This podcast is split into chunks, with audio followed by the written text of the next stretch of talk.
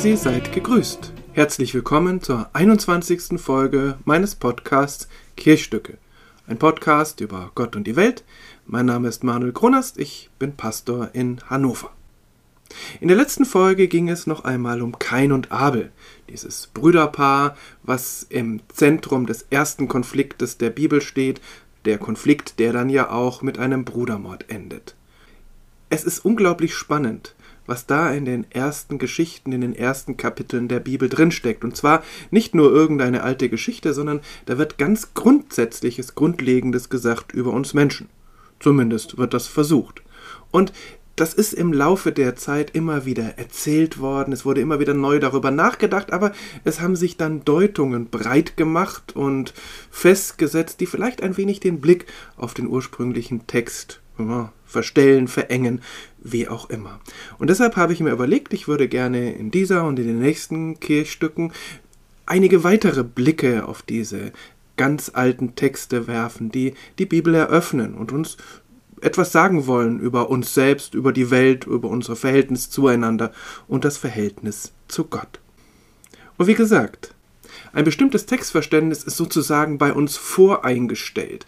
Wenn wir den Namen Adam und den Namen Eva hören, dann macht es bei vielen Menschen einfach Klick und dann kommt die Schlange, dann kommt der Baum, dann kommt die Frucht oder der Apfel und dann kommt das große böse Wort Sünde, die Vertreibung aus dem Paradies und das Gefühl, selbst schuld. Das beginnt zum Beispiel mit der Überschrift in der Lutherbibel ähm, des dritten Kapitel des ersten Buches Mose, da steht dann der Sündenfall. Und in diesem Begriff stecken zwei Dinge, die man nicht unbedingt in dieser Geschichte findet. Ein Fall, also etwas, was ein Abstieg ist, und die Sünde. Besonders bei der Sünde, das Wort Sünde kommt in dieser Geschichte von Adam und Eva und der Schlange kein einziges Mal vor. Der Begriff Sünde taucht erst auf, als es um Kain und Abel und um den Brudermord geht. Das andere ist die Beziehung zwischen Gott und Mensch und die Rollen, die beide dabei einnehmen. Auf den ersten Blick sind die Rollen ja ganz klar verteilt. Gott ist allwissend, er ist allmächtig, er stellt die Spielregeln auf. Der Mensch ist all das nicht, er verletzt die Regeln, er ist böse, er ist unartig und er fliegt aus dem Paradies. Das ist ja alles überhaupt gar nicht verkehrt. Es endet damit, dass der Mensch nicht mehr im Paradies sein darf und er hat tatsächlich auch etwas gemacht, was Gott nicht unbedingt wollte. Aber es steckt noch viel mehr in diesen Texten. Vor allem, wenn man auf Gott blickt. Denn in diesen Texten, das zweite und das dritte und das vierte Kapitel der Bibel, ist Gott gar nicht so allwissend und allmächtig, wie wir das denken. Vor allem hat er offensichtlich keine Ahnung, wie die Zukunft aussehen wird. Man könnte fast sagen, Gott wird überrascht und ich würde hinzufügen, Gott lässt sich überraschen. Dazu kommt, dass es ja gleich zwei Arten von Geschichten am Anfang der Bibel gibt. Zum Beispiel zwei Schöpfungsgeschichten. Die erste, das ist die mit den sieben Tagen. Ja, da ist Gott tatsächlich ein überlegener, ein abgeklärter Schöpfer, er spult sein Programm planmäßig aus. Jeder Tag ist irgendwie ähnlich strukturiert, es kommt etwas Neues, Geordnetes hinzu und am Ende kann Gott einen Ruhetag einlegen, als hätte er alle Ratgeber zum Zeitmanagement gelesen. Also ein völlig abgeklärtes, kontrolliertes Gottesbild. Dann der zweite Bericht. Das ist ganz anders der ist weniger strukturiert, fast schon chaotisch und Gott ist dabei viel näher, viel nahbarer. Er spricht mit den Menschen. Und ich glaube, er ist darin nicht weniger mächtig, aber er lässt seinen Menschen mehr Spielraum, auch wenn es ihm selbst dann wehtut. Also, wie geht das Ganze los?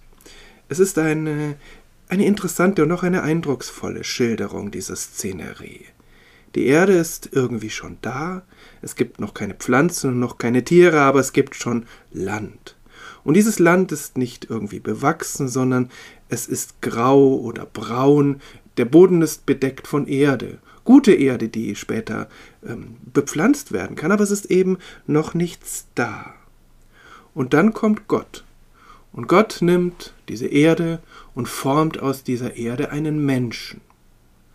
Und das Interessante ist, dass das hebräische Wort für Mensch an dieser Stelle eigentlich Erdling ist. Also es wird über dieses Geschöpf nur gesagt, woher es ist. Nämlich, es ist aus Erde gemacht und Gott hat es geformt und hat sich da viel Mühe gegeben.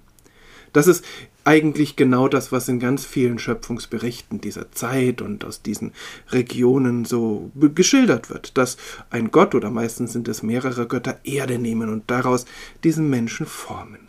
Aber dann kommt etwas dazu, was in diesem Schöpfungsbericht besonders ist, nämlich dieser Mensch ist nun geschaffen, aber er ist noch nicht richtig Mensch und da fehlt noch etwas. Und dieses Fehlende ist der Atem Gottes. Gott nimmt also diesen Menschen und haucht ihm seinen Atem ein, so wie eine Mund-zu-Mund-Beatmung. Und erst dieser Atem lässt den Menschen wirklich zum Menschen werden. Und wenn man andere Texte aus der Umgebung damals liest, dann gibt es da auch Menschen, denen wird ein göttlicher Atem eingehaucht, aber das sind dann besondere Menschen. Das sind die Könige vor allem, die selbst schon halbe Götter sind und in einem besonderen Verhältnis zur Götterwelt stehen. Hier sind das alle Menschen. Und schon ganz am Anfang ist da etwas unglaublich Demokratisches in dieser Schilderung des Menschen. Es gibt keine Menschen, die näher sind bei Gott, sondern alle Menschen haben diesen besonderen göttlichen Atem, der sie dann erst zum Menschen werden lässt.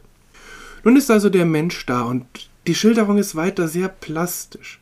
Da ist Gott und er hat seinen Menschen geschaffen, diesen Erdling, und er will es diesem Erdling möglichst schön machen. Und deshalb macht er einen großen Garten und äh, er macht die Pflanzen, wunderbare Bäume und Blumen und all das, was in so einem Garten wächst. Das hat keinen Selbstzweck, sondern das macht er, damit sein Erdling es schön hat. Aber sein Erdling kann das gar nicht richtig schätzen. Er ist offensichtlich nicht glücklich. Und Gott kommt dann relativ bald drauf, was da das Problem ist. Der Mensch ist allein. Der Mensch ist offensichtlich einer, der eine Beziehung braucht, der nicht alleine sein kann und Gott genügt dem Menschen offensichtlich nicht als Beziehung. Es ist doch eine ja auch sehr ungleiche Beziehung. Gut, und deshalb macht Gott weiter. Er will es dem Menschen ja schön machen. Und deshalb erschafft Gott die Tiere.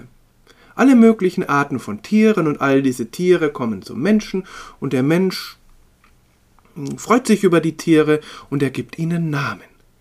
Aber eine Beziehung, wie er sie braucht, kann er mit ihnen nicht eingehen. Und Gott sagt dann, oder das hat er vorher auch schon gesagt, Gott, äh, der Mensch braucht ein Gegenüber, das ihm entspricht. Also Gott merkt, da fehlt etwas an Beziehungsmöglichkeit für diesen Erdling. Und so probiert er etwas Neues. Also Gott probiert immer wieder und versucht es dem Menschen so schön wie möglich zu machen. Und nun kommt diese ganz berühmte Szene. Gott lässt den Menschen in einen tiefen Schlaf fallen. Er versetzt ihn sozusagen in ein Koma. Und dann nimmt er eine Rippe oder einen anderen Knochen aus dem Menschen heraus und macht daraus einen zweiten Menschen. Oder hier an dieser Stelle kann man ja sagen, er macht zu dem ersten Erdling einen zweiten Erdling. Und als der erste Erdling wieder erwacht und der zweite dann auch, dann merken sie, dass sie füreinander geschaffen sind, dass es jetzt tatsächlich ein Gegenüber ist, das diesem ersten Erdling entspricht. Und sie nennen einander oder der erste nennt sich Mann und den zweiten nennt er Frau.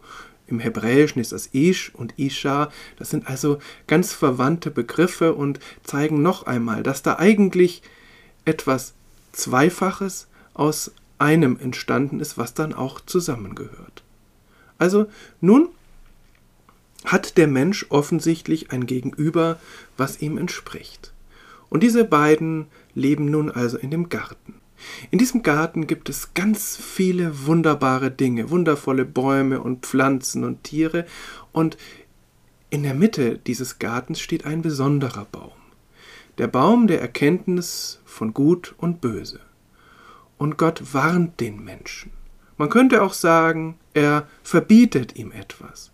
Gott sagt, ihr könnt von allen Bäumen in diesem Garten, von allen Pflanzen könnt ihr essen. Aber nicht von diesem einen Baum, denn wenn ihr von diesem Baum esst, dann müsst ihr sterben. Da stellt Gott ein Verbot auf oder er spricht eine Warnung aus und es ist auch ganz klar, was passiert, wenn diese Warnung oder dieses Verbot missachtet werden. Aber was nicht gesagt wird, ist, warum pflanzt Gott überhaupt diesen Baum? Der Baum hat ja eigentlich keine Funktion. Es gibt niemand, der von diesem Baum essen könnte. Vielleicht Gott, aber das wird nicht gesagt. Aber die Tiere, die Menschen dürfen nicht davon essen, können nicht davon essen. Wieso ist dann dieser Baum da? Und könnte man vermuten, naja, Gott hat diesen Baum in den Garten gesetzt, um die Menschen auf die Probe zu stellen, um zu schauen, ob sie wirklich stark sind, ob sie wirklich ihm gehorchen oder doch kleine Rebellen sind. Aber das ist doch eigentlich ein etwas perfides Gottesbild. Die zweite Erklärung ist natürlich, der Baum ist einfach da, Punkt, Schluss aus. Aber auch das ist nicht wirklich zufriedenstellend, denn alles, was in diesem Garten ist, ist ja nicht einfach da, sondern es ist von Gott dorthin gesetzt worden. Vielleicht gibt es noch eine andere Deutung. Vielleicht ist das ja ein Entscheidungsangebot. Es wird ja hinterher erzählt, dass wenn man von diesem Baum ist, dass man aus dem Paradies heraus muss und dass man sozusagen ein anderes Leben leben muss. Nicht mehr dieses paradiesische, alles ist gut, alles ist wunderbar, niemand muss sterben, sondern das Leben, was wir leben. Vielleicht ist es ja auch an dieser Stelle so, dass Gott sich nicht ganz sicher ist, was der Mensch braucht. Vielleicht ist er sich nicht ganz sicher, ob der Mensch wirklich geschaffen ist für das Paradies. Er möchte es ja gerne. Er hat ja dieses Paradies, diesen Garten extra für den Menschen geschaffen. Aber vielleicht ist er im Zweifel, ob der Mensch vielleicht doch für etwas anderes geschaffen wäre. Und vielleicht ist deshalb dieser Baum da, auch als Entscheidungsangebot ihr könnt auch raus. Es gibt sozusagen einen Schleudersitz, wenn ihr in diesem Garten, in diesem Paradies nicht bleiben wollt, wenn ihr euch nämlich dafür entscheidet, euch entscheiden zu können zwischen Gut und Böse. Das finde ich eine sehr spannende Deutung und ich weiß noch gar nicht so genau, wo sie mich hinführt, aber sie löst ein wenig dieses Problem, warum Gott überhaupt da diesen Baum hinpflanzt. Wo das hinführt, wie die Menschen darauf reagieren und was man daraus vielleicht über uns lernen könnte oder auch nicht. Darum wird es dann in der nächsten oder vielleicht auch in den nächsten Folgen gehen. Bis dahin bleiben Sie, bleibt behütet und gesegnet.